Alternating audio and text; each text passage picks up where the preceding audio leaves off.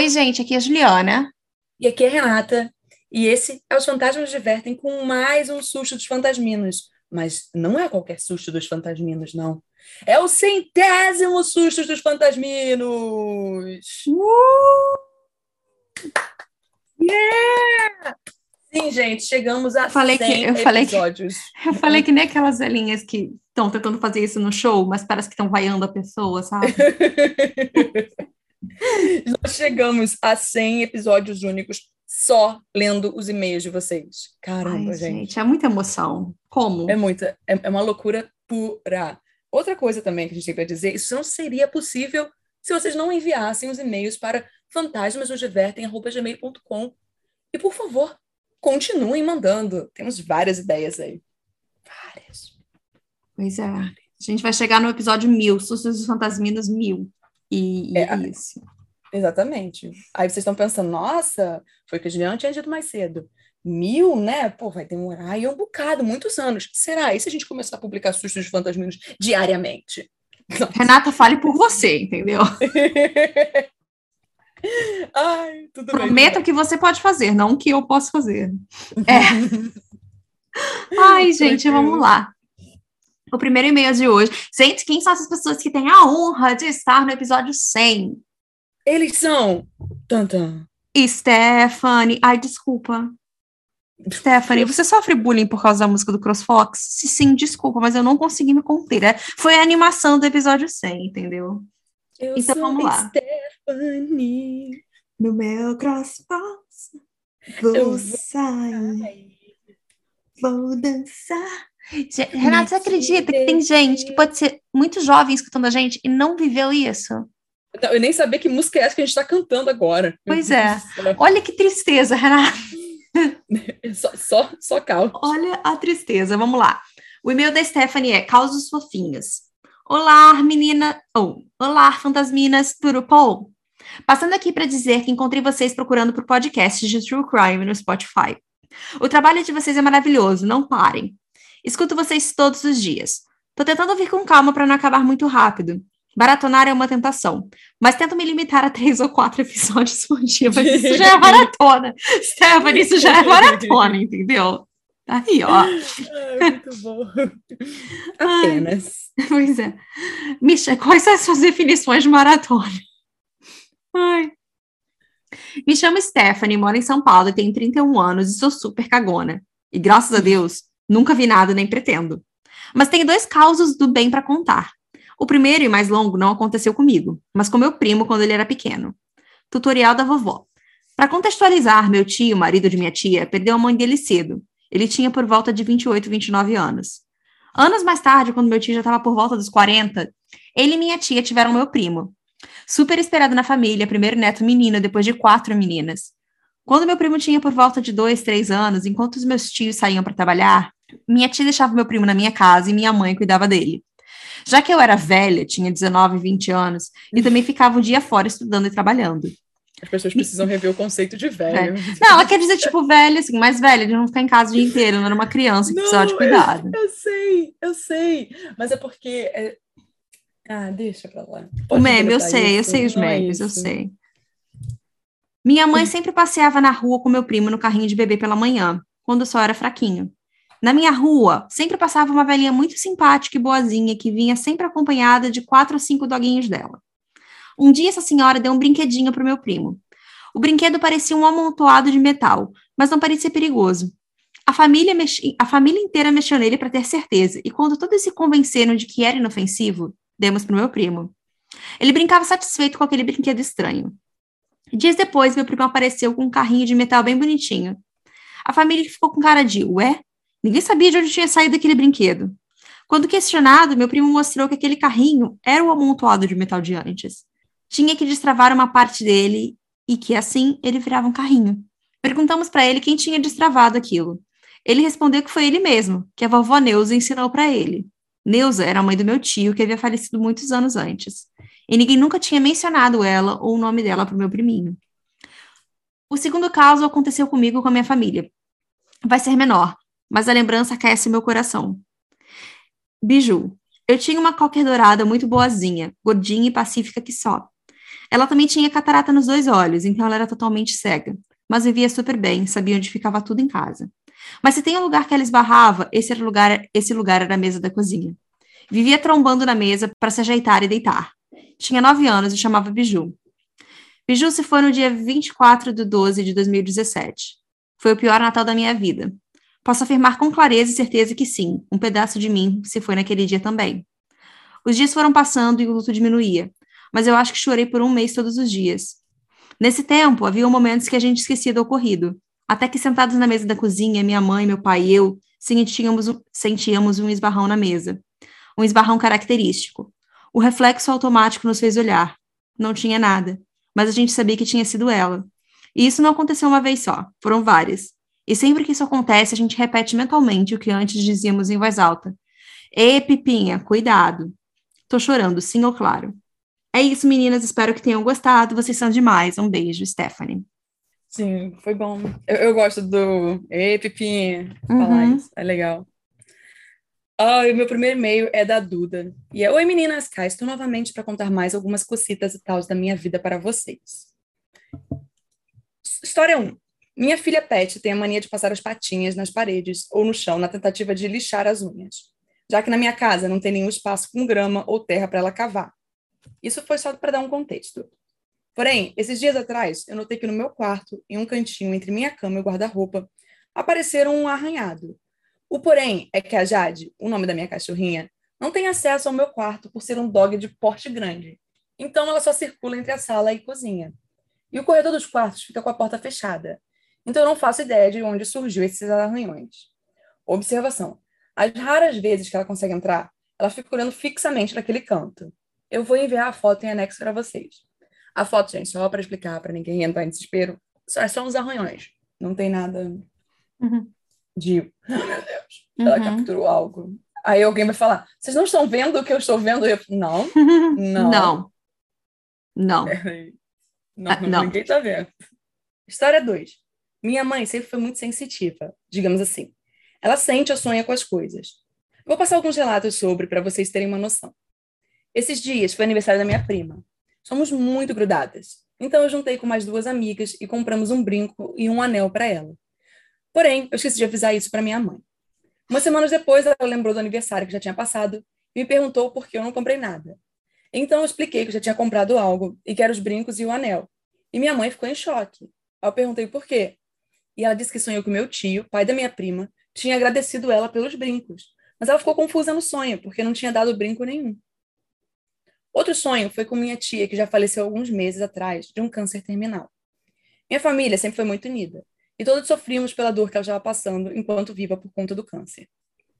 Um dia, tinha um feriado, e resolvemos ir para casa do meu tio, em outra cidade. Porém, no meio do caminho, tivemos que voltar porque ligaram avisando que minha tia havia falecido.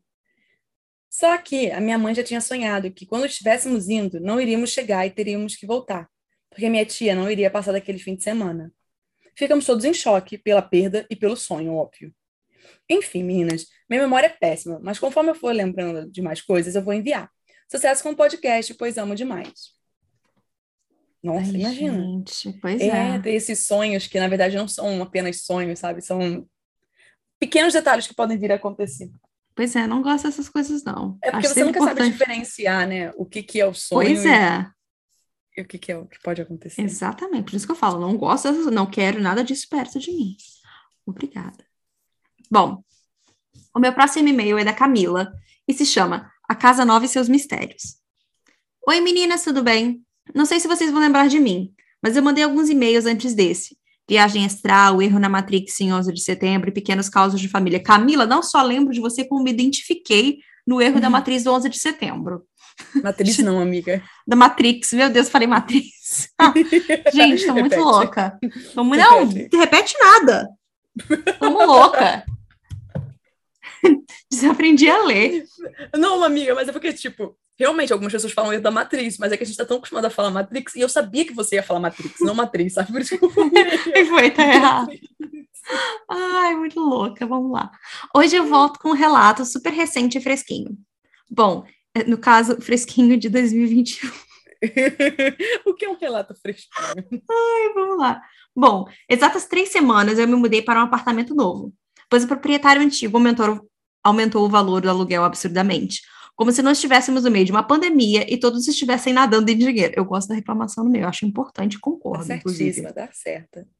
Demorou algum tempo e encontrei esse apartamento. Super bem localizado na região da Augusta, em São Paulo. Muito mais barato, com um prédio bem mais novo e seguro e praticamente do mesmo tamanho do apartamento anterior.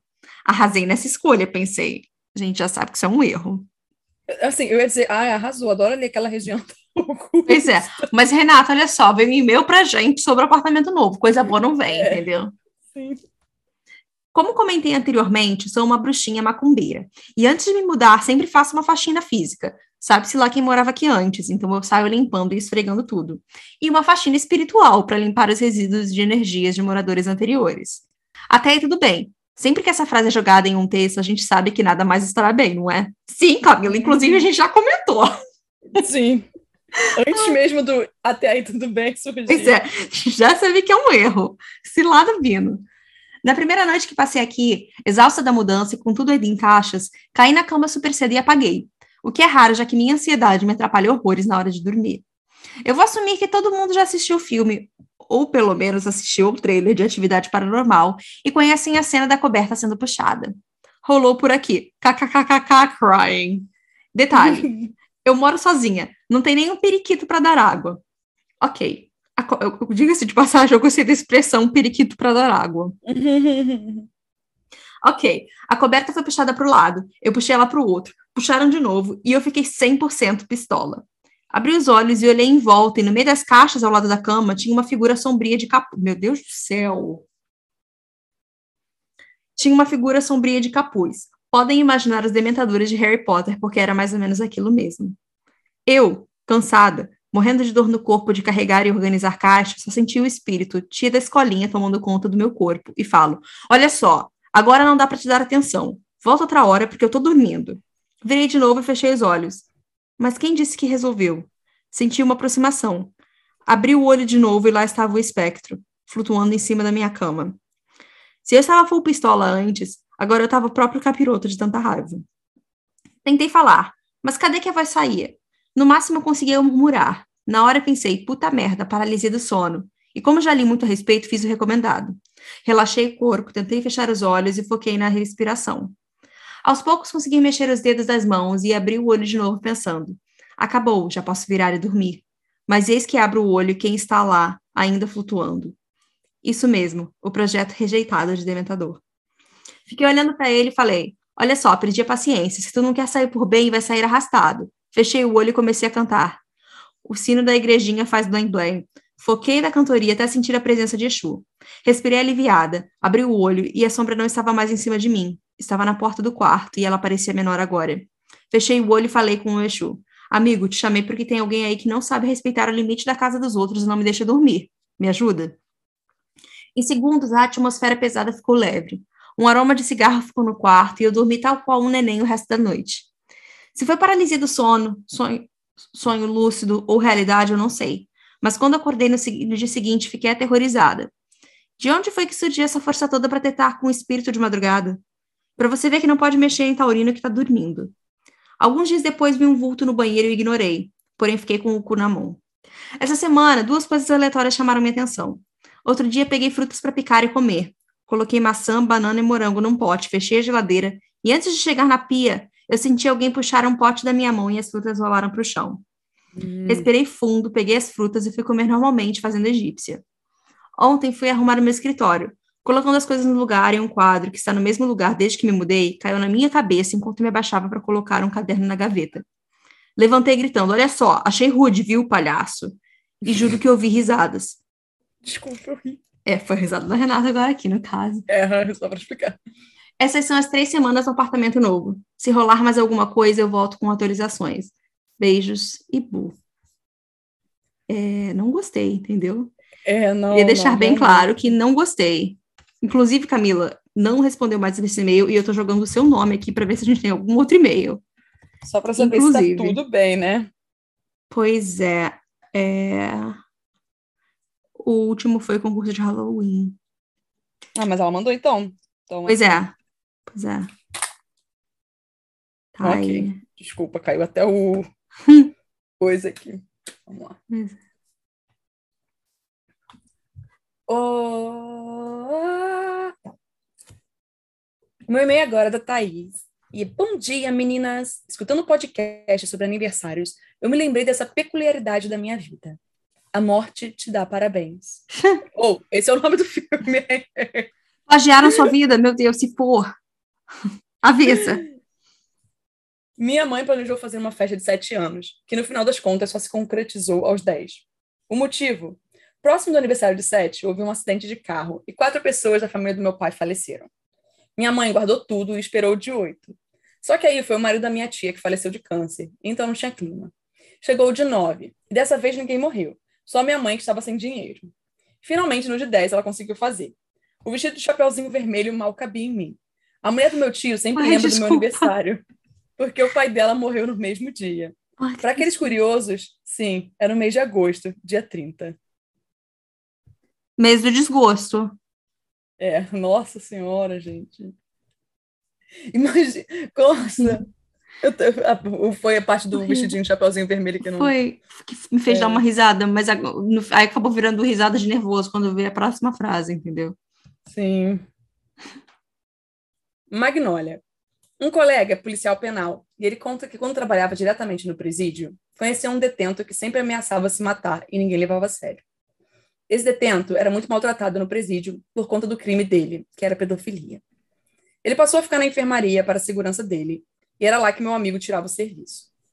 À noite, ele sempre passava e cumprimentava meu amigo dizendo: "Seu fulano, é hoje, viu?" Mas ninguém acreditava. Um dia, o governador foi visitar as instalações e foi nesse dia que ele se enforcou. Porém, ele continuou passando a noite na enfermaria e cumprimentando esse meu amigo, falando: Seu fulano tá aí, né?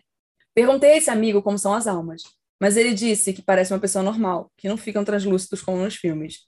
Magnólia era como chamavam o finado. Sem mais, até a próxima. Continue fazendo esse trabalho incrível. Nossa, eu, eu- eu não tenho nem o que comentar sobre essa história. Nem eu. Horrível. É. O meu próximo e-mail é da Milena e se chama Historinha para o Susto dos Fantasminos. Olá, meninas, tudo bem? Primeiramente, gostaria de dizer que o podcast de vocês é o primeiro e até agora o único que acompanho com fervor. Bom, vamos à história. No Susto dos Fantasminos 69, vocês leram uma história muito semelhante com a minha. Desde muito pequena, tenho paralisias do sono. Quando isso acontece, sempre fico parada na cama, sem conseguir me movimentar e com os olhos semiabertos, conseguindo ver o ambiente que estou. Sempre começa do mesmo modo. Do nada percebo que estou acordada e não consigo me movimentar. Começo a sentir um calafrio horrível na minha coluna, como se tivesse alguém se aproximando por trás de mim. Nesses momentos, tento olhar para trás e ver o que está atrás de mim, mas normalmente só consigo ver que é uma figura humanoide preta, parecida com uma mulher de vestido longo. Não consigo ver o seu rosto. Isso já me aconteceu incontáveis vezes, durante toda a minha infância e adolescência. Sempre a mesma coisa, a mesma figura, do mesmo modo. Uma noite estava dormindo na cama da minha mãe e isso aconteceu. Acordei e respirei aliviada por ter conseguido acordar, mas estava com tanto sono que dormi. E isso aconteceu de novo, e de novo, e de novo. Estava com tanto medo que chamei minha mãe, que estava do meu lado, e disse que estava tendo pesadelos. Ela pediu para que eu rezasse quando isso aconteceu.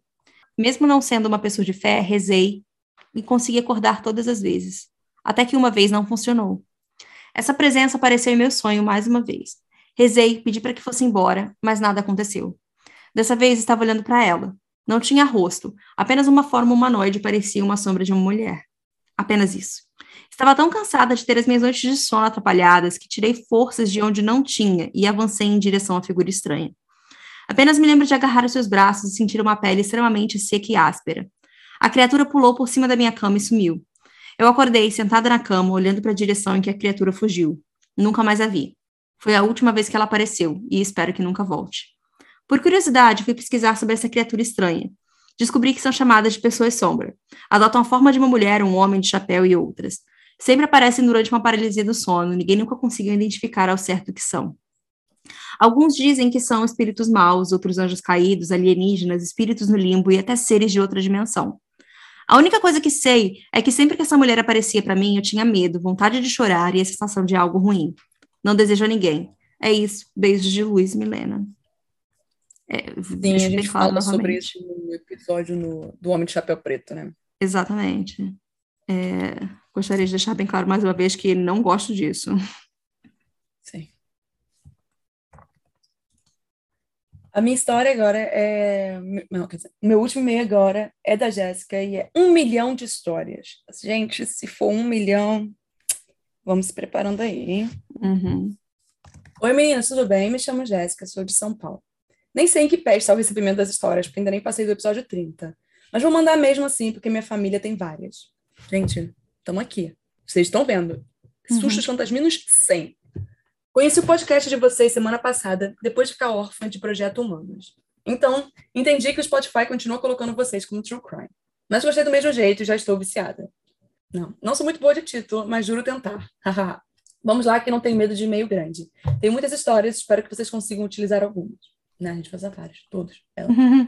agora. Sempre. Memórias. A primeira história já tem um bom tempo. Eu tinha entre 3 e 4 anos, e naquela idade em que a criança já fala, mas as palavras ainda saem errado.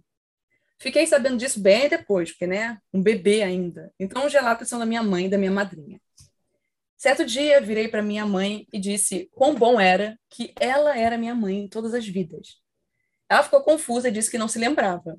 Nisso, conta que eu fiquei muito irritada e perguntei: Como você não lembra que eu tinha 14 e morri com as pernas queimadas? Lembrando agora, acho que ela só contou essa história depois que eu fiz 14 anos, porque ela tinha medo que isso aconteceria. Outro relato dessa mesma época era uma vez que eu, meu pai, minha mãe e minha madrinha estávamos descendo a serra para a praia. Somos São Paulo. E eu apontei para a Serra do Mar e disse para minha madrinha: Olha, ali foi onde seu amigo, filho de Iemanjá, morreu. Todas as pessoas que eu tinha contato eram católicas. Ninguém sabe me dizer de onde eu tirei esse nome e informação.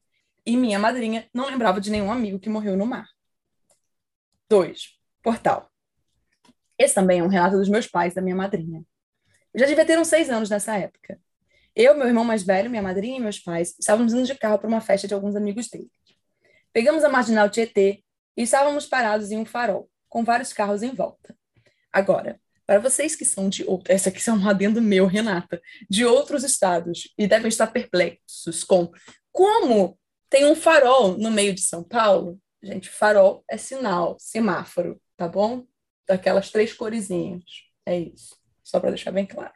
Porque tem gente que não sabe. Enfim, tudo normal em São Paulo, um transitinho básico. O farol fica verde e aí começa a ficar tudo estranho.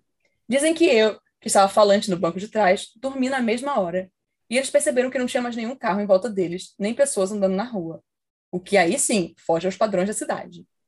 A via não parecia mais a marginal, e todas as construções em volta eram bem acinzentadas, como uma vila industrial. E ficaram dando voltas nessas ruas sem entender nada e procurando uma saída. Nisso, avistaram a primeira pessoa em muito tempo e pararam para pedir informação sobre como voltar para a Marginal Tietê. E esse cara respondeu: Marginal? Vocês estão em São Caetano. Para quem não conhece a cidade, eu vou deixar um mapa indicando a distância. Mas basicamente, meus pais teriam que ter atravessado a cidade inteira para chegar lá. O cara indicou uma saída e passaram por um viaduto que nunca tinham visto, com o nome de um político que ainda estava começando sua carreira. Nisso, eu acordei. Eles têm certeza que entraram em algum portal que levou eles para outro local e tempo. Gente, que doideira. Tem muitos mais, eu estou salvando a. a foto da distância de São Caetano. Uhum. Três, nem criança gosta de ver criança. É, faz sentido. Desde criança, sempre fui muito sensível com questões energéticas e espirituais, como vocês já devem ter percebido nas duas histórias anteriores. Sou até hoje, mas era incomparável a quantidade de coisas que vi e sentia quando era menor. Eu cresci numa casa bem grande, que minha família ainda mora, e, mesmo que morássemos em muitos, por ser a mais novinha, acabava passando um bom tempo sozinha brincando pela casa. Tirando os incontáveis vultos e amigos imaginários, e às vezes que eu via nitidamente me chamarem e negavam que o tinham feito, ou às vezes quem ouvia nem em casa estava, eu lembro de um episódio que realmente me assustou. Eu tinha por volta de 10, 11 anos. Meu pai tinha um escritório em casa, e lá ficavam todos os materiais de arte e o computador. Claro que eu adorava passar tempo lá. Ele ficava fechado com um portão de ferro com uma maçaneta de metal, dessas que refletem bastante. Quando olhei para colocar a chave, vi atrás do meu reflexo o de duas menininhas, uma pequena e uma um pouco maior, como se tivesse uma quatro e a outra oito anos. Eu senti um negócio horrível e saí correndo chorando. Eu fiquei o dia inteiro abraçada com a minha avó. Nunca mais as vi. É, nossa. É, não. Não. Não. Quatro. Compiladão de histórias da minha mãe. Se eu já sou muito sensível com essas questões, minha mãe consegue ser muito mais. Ela sempre vê fantasmas, mas tem zero medo e enfrenta todos. Uma vez, meu irmão, vivendo as aventuras de adolescente que não sabe beber, encheu a cara na rua e um amigo dele ligou para meus pais irem buscá-lo. Quando eles chegaram em casa, ele vomitou pelo corredor da sala e capotou de porre. Era aquele vômito péssimo de quem bebeu muito vinho barato. É, sim. Já era madrugada, mais de três horas da manhã. Hum, e minha mãe não queria deixar aquela nojeira ali e decidiu limpar. Enquanto estava lá, agachada limpando, diz que apareceu uma mulher também agachada e limpando de frente com ela. Ela disse: Olha aqui, é madrugada, meu filho passando mal, eu limpando vômito, morrendo de sono. Quer limpar aí, problema seu, mas não vem me encher o saco, não. E que a mulher olhou para ela e foi embora. Ela sempre conta essa história rindo muito. Ela realmente foi engraçada aqui, ela falando. Ó, três da manhã, pô, não me irrita. Olha só, respeito. Em casa, temos uma varanda grande e descendo uma escada tem um quintal. Já viu debruçado na mesa da varanda, como se estivesse num quintal, um cara olhando ela fumar. É uma altura relativamente alta, não teria como ninguém estar assim. Mas ela disse que ele não estava flutuando, ele era realmente grande. Também xingou ele e falou para ele vazar da casa dela. Essa daqui não tem papos na língua, não. Essa aqui é. Já viu também uma mulher de verde atravessando as paredes de casa, mas com essa não houve interação. Depois desses relatos da nossa casa, vai parecer que ela é péssima, mas não. É uma das mais antigas do bairro. Existia desde que era tudo mato em volta. Deve ter muita história. Então, às vezes acontecem essas coisas e sensações esquisitas, mas sua energia não é ruim. E é um local bem gostoso e solar na maioria do tempo. Eu não moro mais com minha mãe, mas sempre que estou lá, sinto essa dualidade na casa. Essa história agora não é na nossa casa, mas em um lugar que minha mãe trabalhou. Essa, ela já conta com um tom mais sério. Minha mãe é psicóloga de RH e algumas das seleções aconteciam em hotéis. Ela estava com duas colegas de trabalho e amigas dentro dessa sala, quando uma decidiu ir ao banheiro. Na hora que ela abriu a porta e colocou o pé para fora, caiu desmaiada. Elas correram para ajudar, e minha mãe viu quando a outra amiga, que não tinha desmaiado, olhou para o fundo do corredor e ficou completamente pálida com os olhos arregalados. Era um corredor longo, e no fim tinha os banheiros e uns bancos nas laterais. E no fundo do corredor, uma pia. Quando minha mãe olhou nessa direção, ela viu um homem sentado em um desses bancos. E que ele olhou para ela e sorriu o sorriso mais bizarro que ela já viu, com dentes pontudos e que o pé dele parecia um casco. Ela se sentiu inteira, arrepiada, mas ela focou em levantar a amiga desmaiada e ele sumiu. Cascos no pé? Hum. Existem, existem teorias sobre o que poderia ser. Ok. Cinco. Casa da avó. Nessa história, eu já tinha uns 14 anos. Estava passando uns dias na casa da minha avó paterna. Minha tia mora no mesmo terreno, numa casa construída na parte de trás. O acesso à casa da minha tia se dava ou por uma escada no quintalzinho na parte de trás, ou pela laje da casa da minha avó, que já foi um sótão. E que tem umas histórias pesadíssimas que minhas tias contam, como já terem visto uma mulher enforcada no vão, que fica entre a casa da minha avó e de minha tia. Em cima desse quintalzinho não tem laje, fica um vão mesmo, como um muro. A história da mulher enforcada eu não lembro com detalhes. Mas se quiserem, posso pedir para minha tia me contar de novo. Enfim, voltando à história. Estava ouvindo música com minha prima na casa da minha tia, e a chamaram para atender uma ligação para ela na casa da minha avó. Ela desceu e eu fiquei lá ouvindo música. Acima dessa escada que já dá para casa da minha avó e para esse vão fica uma janela. E na época tinha uma cama bem embaixo. Ajoelhei nessa cama, debruçada na janela, e fiquei ali só vibes. De repente, eu sinto um empurrão muito forte, mas estava segurando na janela e virei na hora para brigar com a minha prima pela brincadeira boba, mas não tinha ninguém lá. De qualquer forma, eu a teria visto passando, seja pela laje ou pela escada, já que estava olhando naquela direção. Deu aquele frio na barriga na hora, e sentei na cama encostada na parede, tentando entender se o que tinha acontecido era da minha cabeça. Se eu tivesse caído com o um empurrão, seria de uma altura de 4 metros. Essa outra história eu não vivi. Tanto meu pai quanto minhas tias e tios, irmãos dele, contam sempre e da mesma forma. Estavam todos na sala da minha avó, quando minha prima, coincidentemente a mesma da história acima, começou a ter um ataque nervoso. Ela tinha uns 4 a 5 anos e ninguém estava conseguindo acalmá-la ou segurá-la. De repente, e essa é a parte que todos contam assustados e confusos, ela se arrastou para baixo do sofá. Não era um sofá alto, tinha poucos centímetros de diferença do chão. Ninguém consegue entender até hoje como ela conseguiu entrar ali, pois não conseguiam colocar nem o braço para puxá-la de volta. Se juntaram e levantaram o sofá. Ela estava dormindo. A casa da minha avó paterna tem uma energia muito doida e forte. Eu tenho certeza que muitas pessoas sabem muitas mais histórias envolvendo ela. E agora, vamos para a última história, que é a 6, paralisia do sono. Eu tenho certeza que muitas pessoas descreveram essa experiência como uma das piores que já passaram. E comigo não foi diferente. Já era adulta, e nessa época ainda morava com a minha mãe. Meu quarto ficava mais claro de manhã. Então acordei com essa luz que era o suficiente para ver tudo com nitidez dentro do quarto, mas ainda fiquei naquele momento preguiça de manhã. Já ouvi o barulho da minha mãe fazendo coisas na cozinha. Em algum momento percebi que não conseguia me mexer. E quanto mais eu forçava para conseguir, mais meu corpo doía. Nisso, eu notei um som baixinho vindo da parte de cima da minha cama. Era o som de respiração. Opa, opa, pera aí. Uh, não, não, não, não. Calma. Tá.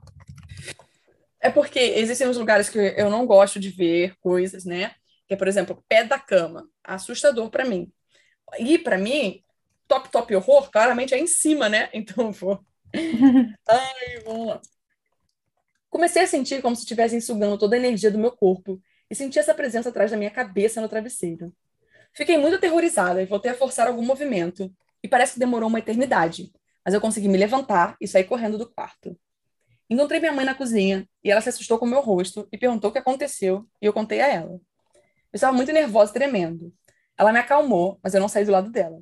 Fiquei o dia inteiro me sentindo fraca, sem energia e sem coragem nenhuma de voltar para o quarto.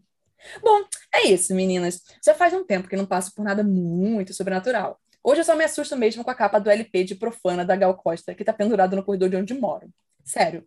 Toda vez que saio do quarto, me assusto com essa capa. Eu não sei por que eu deixo ela ainda lá. Enfim, kkkkk.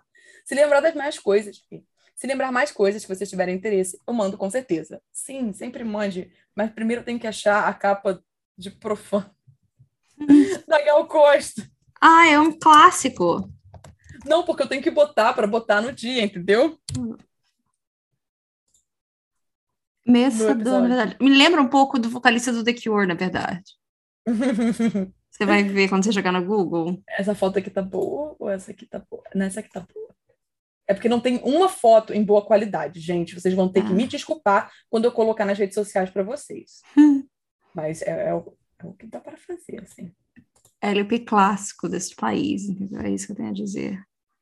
É, Bom, gente, é. é. isso. Esse foi o nosso episódio 100. Então, se vocês quiserem participar do. Eu ia falar do 101, mas obviamente, se vocês mandarem e-mail agora, vai ser, sei lá, 120, acho. então, se vocês quiserem participar de um futuro Sustos dos Fantasminos, é só enviar o um e-mail para fantasmasdosdivertem.gmail.com, que a gente vai ler aqui no futuro. Quem sabe no episódio 1000. Fica aí. É, com certeza. Fiquem bem e até o próximo episódio. Tchau. Tchau. tchau.